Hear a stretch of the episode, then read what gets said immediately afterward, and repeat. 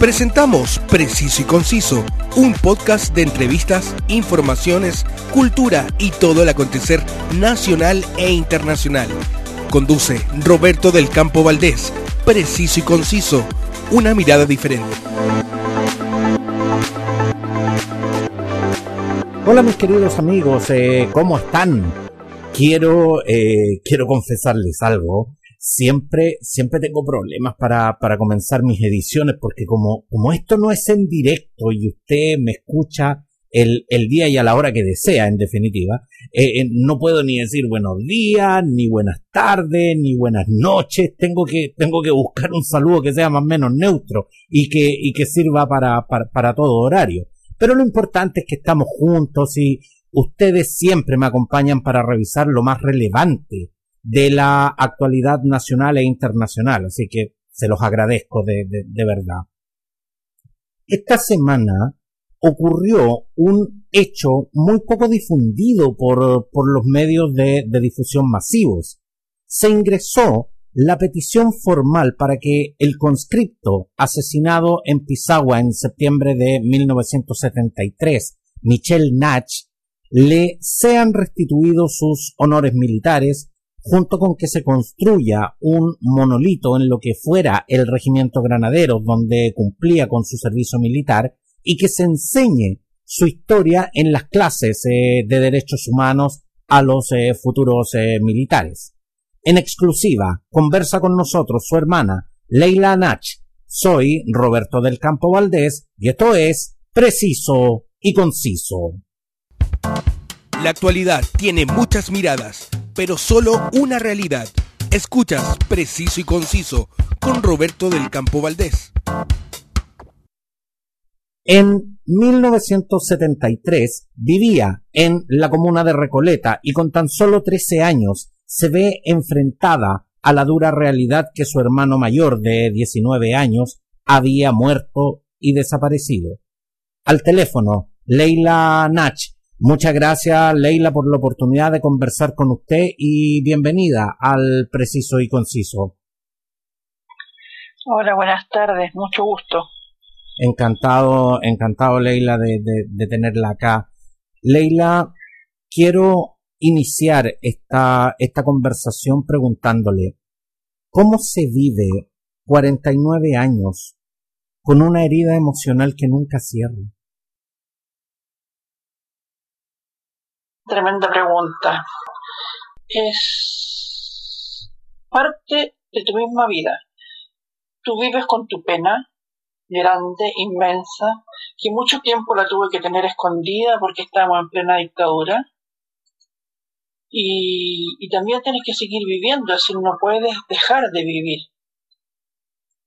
Estudias, trabajas, te enamoras, te desenamoras, te casas, tienes hijos. Es decir, si es un, tren de vida usual o normal, entre comillas, y, también llevas dentro esa, esa pena grande de, de, que a tu hermano lo mataron, de que el cuerpo de tu hermano está desaparecido, que es, según la carta de Forrester era un peligro entregarnos el cuerpo a mi hermano después que lo mataron, es decir, hasta muerto les era peligroso. Y, es complejo, decir, es, como una dicotomía entre vivir y quedarse un poco atrás en algunas cosas, o que las cosas del pasado te aparezcan en el presente.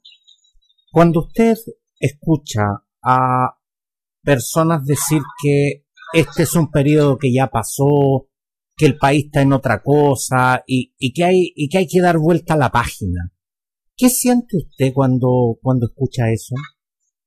Bueno, primero caigo en el juego, me indigno.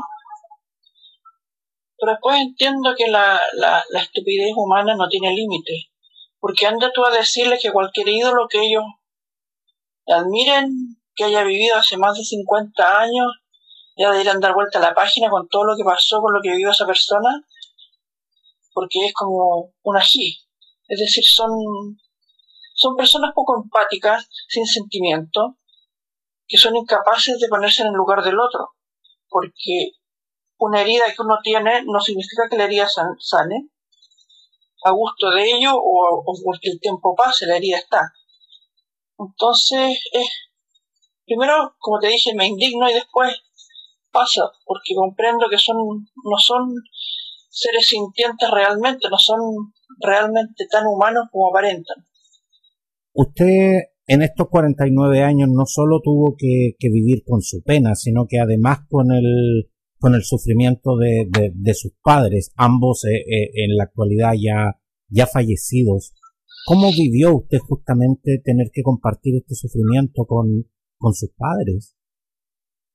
Mira, durante mucho tiempo ellos intentaron que yo no eh, viviera la pena con ellos, es decir, trataron de seguir una vida relativamente normal, incluyendo la búsqueda, yo después me fui a estudiar fuera de Santiago, así que muchas cosas de los que ellas hacían yo no era partícipe. Cuesta contar cosas, pero cuando conversábamos estaba siempre presente que lo que el objetivo era encontrar a Michelle, el objetivo era encontrar justicia y el objetivo era que se le reconociera lo que él había sido. Es decir, esa era como nuestra meta. No, no podía pasar así el ejemplo un cabro de 19 años tan claro, tan preclaro, tan, tan amplio de mente respecto de cómo, cómo veía el mundo no, no podía, no, no puede ser algo así que pase, sea efímero. Es algo que permanece, queda. Y mucha gente que no lo ha conocido ha leído su historia y se impresionan profundamente, y me lo han dicho. O eh, a veces encuentro escrito acerca de mi hermano que ni siquiera hay gente que yo haya conversado con ellos, o mis papás, y, ven, dan su historia de, su relación con Michelle, cómo lo ven. Es, es una suerte de emociones tristes y alegres al mismo tiempo. Entonces, eso también se da con mi papá, tratar de, de ver lo, mejor que podíamos hacer para buscar justicia, pero también de mantener su, su ejemplo. Es así. Leila, ¿tiene usted esperanza de encontrar alguna vez el cuerpo de su hermano o, o a estas alturas ya solamente queda la resignación?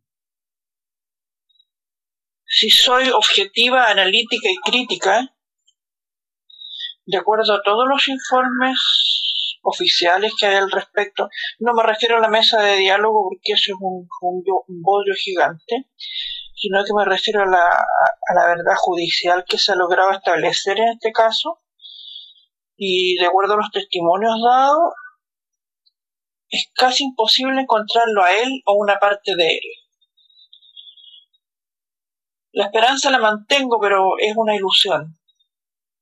Meramente como ilusión está presente en mí, porque difícilmente con todo lo que dijeron que habían hecho con el cuerpo de mi hermano, soñar que se le podría encontrar. Podemos eh, percibir la emoción en, en sus palabras, Leila, porque siendo lógicos, siendo analíticos, siendo racionales, en definitiva, todo indica que usted nunca nunca va a poder eh, dar cristiana sepultura a, su hermano. Pero la esperanza no es racional. La esperanza sale del corazón. ¿Usted aún sueña con encontrarlo? A veces hasta los sueños vivo, es decir, es como las esperanzas son mucho más allá de lo que la, la realidad puede dictaminar. Mi esperanza es encontrarlo. No sé si ahora o quizás cuándo mencionaba que usted tenía 13 años cuando asesinaron a, a, Michelle Natch. ¿Cuál es el último recuerdo que tiene de, de, su hermano, de la última vez que estuvo con él? Sabes que no, no he logrado encontrar un último recuerdo. Tengo una serie de recuerdos de mi infancia, porque después mi vida se fue negro. Tuve una adolescencia de mierda. Entonces, eh, porque tienes que estar ahí, compartir con las compañeras de colegio, actuar como que no nada hubiera pasado, porque ante cualquier signo de emoción, me pasa, ya me, me pasó una vez que me fue a interrogar un milico al mismo colegio, entonces había que comportarse como que no hubiera pasado nada. Y eso me hizo una cosa muy triste que he perdido muchos recuerdos de mi infancia, muchos recuerdos de mi compartir con mi hermano. Tengo muchos recuerdos vivos aún, pero otros los he perdido. Apenas recuerdo su voz, por ejemplo. Recuerdo algunas cosas a raíz de personas que lo conocieron y, que cuenten y digo, ah, verdad. Y además tienes que considerar que tenía 13 años. Era una cabra chica que todavía jugaba a las muñecas. Entonces, es como, no sé, pues yo, era, yo fui cabra chica hasta grande y después hasta el 73 y ahí dejé nomás. Pasé, salté, salté etapas. Mi hija mayor tiene 14 años y la verdad es que cuando uno ve la fragilidad de una niña a esa edad, eh, no, no puedo evitar emocionarme frente, frente a su relato porque me imagino me imagino lo, lo, lo, difícil que fue para usted, además en, en, en, circunstancias sociopolíticas tan complejas, y donde usted en definitiva tuvo que anular su emocionalidad más que nada por un tema de seguridad, de seguridad suya y de su familia. Ay, sí. Era, una vez lo describí y me quedó, me, extrañamente me quedó rondando mi propia frase, pero yo vivía en un mundo en colores vivía un mundo precioso, así. Sabes que yo salía caminando de mi casa, vivíamos cerca del, del, Cerro San Cristóbal, la calle Santo Domón, y me iba caminando al centro, iba al edificio La UNTAC, donde había, había un montón de gente de distintos países que conversaban de distintos temas. Había una alegría en el aire que uno lo podía sentir, a pesar de, de la polarización y de, y de la tensión política, lo que yo veía era, era cómo la gente iba ilusionándose en lo que se estaba construyendo.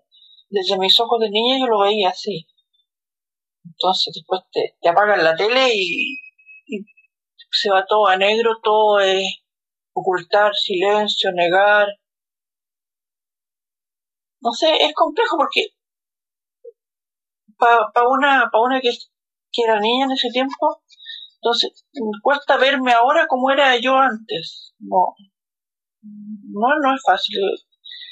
Yo me veía, eh, cuando tenía 13 años me sentía gigante, me sentía una adulta casi. Y ahora, no sé, los conceptos van cambiando. Ahora veo a la niña de 13 años, no, no, no, no creo que jueguen a las muñecas como jugaba yo, por ejemplo. aunque usted no lo crea, muchas veces eh, conservan mucho de ese eh, de, de, ese dejo de la infancia, se lo, se lo digo por experiencia, digamos, con, con mis hijas. Leila, cuando hoy sabemos que Michelle Natch fue arbitrariamente detenido tras ser eh, dado de baja por, por presentar al ejército una, una objeción de conciencia, el hecho que militara en las juventudes comunistas jugó en contra para que, para que nunca pudiera volver a su casa? Yo creo que sí, es decir, él, él, fue muy consecuente con su militancia, por lo tanto nunca tampoco ocultó su pertenencia a la juventud comunista. No, no quisiera proselitismo político dentro del ejército, no, pero si le preguntaban, él reconocía lo que era y, conversaba, es decir, como todos conversan en una época de efervescencia, como tú mismo lo mencionabas recién. No creo que le haya jugado ni en contra ni a favor porque habían otros conscriptos que también pertenecían a la, la J o al partido, a la J en realidad, pero son acciones diferentes. Mi hermano destacaba donde fuera que estuviese, destacaba de una forma indiscutible, si tú lo veías y estaba ahí y, y, lo mirabas y lo escuchabas y le ponías atención, porque su discurso unificador su discurso propositivista, siendo un cabro tan joven, era peligroso. Era más peligroso él por sí mismo que la militancia que tuviera. Y por supuesto, el ser comunista era como un, agravante dentro de su del, odio que, le tenían porque odio tiene que haber sido lo que le tenían para haberle hecho todo lo que le hicieron cuando analizamos con, con los parámetros actuales, eh, el hecho que Michelle Nacha haya, haya ido a pedir su baja al, al, ejército, se haya enfrentado a sus superiores, y, haya dicho, en definitiva, yo no estoy de acuerdo con lo que está pasando, no quiero participar de esto y pido que me den la baja. ¿Alguna vez Michelle Nach eh, eh, se habrá imaginado que eso podía ser peligroso, que podía costarle la vida? Me lo he planteado, me lo he preguntado y no tengo respuesta a esa pregunta. Después de lo que vio la, la noche del, 2, del 11 al 12, que fue antes de que pidiera su baja, lo marcó profundamente como para pedir su baja. Pero no sé si él creería que realmente le iban a respetar o ingenuamente creyó que lo iban a respetar su petición de baja y le iban a dejar volver a su casa. Concuerdo con usted, Leila. Eh, ni usted ni yo podemos eh, eh, podemos dar esa respuesta fehacientemente. No no no no podemos hablar por por por Michelle en este en, en este momento pero claramente creo que si, que si Michelle hubiese advertido el peligro eh, de esta situación, no sé si no lo hubiese hecho, pero a lo mejor lo hubiese pensado de, de alguna manera o hubiese medido tal vez las consecuencias, o tal vez no. Usted lo conocía mucho, mucho mejor de lo que, de, lo que yo puedo inferir en ese, en, en ese aspecto, pero, pero aquí da la, da, da la sensación de que de que él en definitiva actuó por convicción más que, más que por racionalidad, más que, más que siquiera midiendo el peligro al, al cual se podría haber enfrentado. Exactamente, sí, él, fue consecuente, muy consecuente con lo que pensaba, no, no, no se sintió parte de unas fuerzas armadas que renegaron de la constitución que había jurado defender. Hace poquitos meses antes, en julio, había hecho su juramento a la bandera había ido a terreno, es decir, estaba formándose para defender a un gobierno, la constitución, lo que recién juraba, y ya le estaban haciendo que lo, que lo, que, rompiera ese juramento. Fue una contradicción muy grande, que, te hagan una cosa así eh, y, como que te digan todos los días blanco, blanco, blanco, blanco, y el día siguiente no, todo es negro, y se acabó. No, no, no, no hay lógica, no hay, no hay nada que pueda realmente haber hecho que él se hubiera quedado. Ahora, yo, yo pienso de verdad que si él no hubiese pedido la baja, lo hubiesen tomado detenido igual. Pienso que igual lo hubieran, lo hubieran hecho todo el daño que le hicieron. Porque mi hermano por sí mismo era un ser eh, que atraía a las personas y era capaz de convencerte conversando contigo. Entonces tenía una, una, unas opiniones de, de, sociedad. Ese era un peligro, más aún en esos momentos de pleno golpe. Después de que fue el tanquetazo, el trato que tuvo él en el ejército cambió. Es decir, ya no lo trataban bien, lo trataban como él mismo definió con la punta de la bota. Y hay eh, testimonios de que habían algunos pelados, entre comillas, porque tenían edad para ser ya viejos ya, y que estaban infiltrados dentro de la tropa para detectar quiénes eran o no eran de izquierda. Entonces que aunque él lo hubiera callado, igual lo hubieran detectado. Eh, hubo uno de los supuestos conscriptos que estuvo ahí con mi hermano. Yo he hablado con varios conscriptos que estuvieron con él y me lo, cada uno por separado confirmaron la historia de que había uno que después del golpe apareció con un grado de teniente y había estado compartiendo con ellos como fuera con Cristo. Entonces, con ese grado de filtración, con ese grado de maldad, con ese grado de premeditación, difícilmente mi hermano hubiera quedado vivo. Porque era un cabro súper transparente. Nunca actuaba con doble intención respecto a las personas, siempre creía en las personas. Leila, eh, usted está solicitando eh, hoy al ejército que le sean restituidos los eh, honores militares a su hermano Michel Nach. En, en la práctica, ¿qué significa esto y, cuál es el alcance de, de, llegar a, a, concretarse esta petición? No he medido demasiado bien todo el alcance que puede tener porque lo muevo mucho en la parte militar. Pero pienso que él no debió haber sido dado de baja, debió haber sido terminado como conscripto del, del ejército, debiera ser, es decir, no una persona que fue degradada. Tú sabes cómo es cuando dan debajo a una persona. No es alguien que esté bien, bien tratado. Es, decir, es ese honor que sea reconocido su paso por el ejército, reconocía su actitud de respetar la constitución a una costa de su propia vida, de respetar el gobierno imperante a una costa de su propia vida y jugársela porque no se hubiera más allanamientos como los que presenció y cosas, cosas que él vio, que después sufrió lamentablemente en carne propia. Entonces, eso es lo que pido que reconozcan. Y se lo reconozcan su estado como parte, cuando murió siendo parte integrante del, regimiento, que el regimiento ponga su nombre, es decir, en un monolito en el frontis de lo que fue el regimiento en la puerta donde él leo, que ahora ya está cerrada esa, ya no es fuerte, pero sí da a la calle Arturo Prat frente a la playa Cabancha. Un monolito con su nombre recordando que él estuvo ahí y fue leal y consecuente y que su ejemplo, es decir, su, dignidad y su consecuencia sean enseñadas en las clases de derechos humanos que se supone que tienen que tener en las Fuerzas Armadas. Que se levante un monolito en lo que, en lo que justamente antiguamente fue el regimiento granadero de la, de la ciudad de Iquique, donde Michel Nach, de hecho, eh, cumplía su, su servicio militar. Para usted, eh, ¿tiene un significado eh, honorífico o, o más bien recordatorio en, en, este caso en particular? La memoria, la memoria viva, eso es un monolito, recordarlo.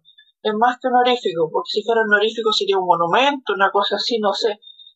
Pero un monolito te recuerda, él estuvo ahí, él fue leal y fue consecuente. Ahora, un punto tremendamente relevante. Entre sus demandas está el, el que se enseñe la, la, historia de su hermano como parte de la formación académica de los, eh, de los futuros oficiales del ejército.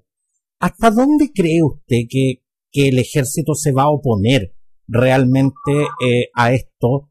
Eh, y en definitiva se va a oponer a reconocer y mostrar uno de los episodios más oscuros de su, de su propia historia como institución. Pienso que se va a oponer pero quiero creer que sus clases de derechos humanos que tienen que obligatoriamente impartir van a ser impartidos por personas que sepan de derechos humanos y no personas que hayan participado de las violaciones a los derechos humanos como es en algunos casos en algunos en algunas partes del ejército. Quiero que eso se acabe, que la enseñanza de derechos humanos sea real, no sea una ilusión. No, los pelados no son carne de cañón, no. No, un ejército tiene un significado distinto al que pretenden darnos a conocer. No son los que están ahí para la batalla del común. No. Están para defender un país de una agresión externa y para apoyar a la ciudadanía en caso de que haya problemas internos como catástrofe, en construcción de puentes, en transporte de personas, en ese tipo de cosas pienso que el ejército debiera participar, no en volver las armas su grupo pueblo. Y eso debiera enseñarse de forma clara, no en no con vaguedades. Por eso el ejemplo de Michel, pienso, creo, a veces suena altanero, pero humildemente creo que es un buen ejemplo para demostrarles que la consecuencia tiene que ser tiene que regir tu vida, tiene que regir tu forma de actuar. Leila, mediante un documento Google, eh, usted está pidiendo la, adhesión a la, a la carta enviada al, al, general jefe de la sexta división del ejército, de hecho, invitando a la gente a que firme eh, esta petición. ¿Hasta dónde eh, esto realmente puede tener injerencia para que, para que le den lo que, lo que usted está pidiendo? Yo espero que tenga injerencia. en mi, en mi idea. La ministra de Defensa está al tanto de que estoy recolectando estas firmas para la carta. Ella ya recibió copia de esta carta y estoy esperando la, qué resoluciones pueden tomar al respecto. Usted ya hizo entrega de esta carta en forma, en forma oficial, en forma formal, lo hizo lo hizo a través de la, de la oficina de partes de, de la división del ejército. Por lo tanto, esto ya es una petición formal, en, en, definitiva. O sea, esto, esto no es eh, lo, lo, que pudiéramos considerar, digamos, una idea. Esto, esto realmente ya es una petición formal de la cual tienen conocimiento tal como usted dice, la, la, ministra de Defensa, Maya Fernández, y las autoridades del ejército en este instante. Correcto, se fue entregada por el canal que correspondía, es decir, correspondía entregarlo a la comandancia de la sexta división de Iquique, que es donde él hizo su servicio, que era ese edificio, y que ellos están a cargo de justamente todo el movimiento de ejército en esa zona, y luego a escalar esa petición al Ministerio de Defensa para que tomen las acciones correspondientes. ¿Y hasta el momento usted ha recibido alguna respuesta de, de estas autoridades? Eh, eh, ¿Alguien ha acusado recibo, digamos, de esta carta? La ministra recibió la carta, se la entregué a su jefe de gabinete. Es decir, además de la que entregué a través de, la oficina de parte, se la entregué personalmente al jefe de gabinete de la ministra en el Ministerio de Defensa, en una reunión que tuvimos, y ahora estoy esperando saber la respuesta de las eh, acciones que ellos puedan tomar al respecto. Leila, eh, por favor indique a todas las personas que, quieren eh, adherir a, esta campaña para que a Michelle Nache le sean restituidos sus honores militares junto con que se construya un monolito en lo que fuera el regimiento Granaderos donde cumplía su servicio militar y que se enseñe eh, su historia en las clases eh, de derechos humanos a los eh, futuros militares. ¿Dónde pueden firmar esta petición? Mira, está en un documento Google del cual hay está circulando el link, no sé si tú lo puedes poner en tu programa de alguna forma para compartir ese enlace y algunas personas que son mayores me han mandado papel con el encabezado de lo mismo que está en internet y con sus firmas respecto apoyando esta esta petición.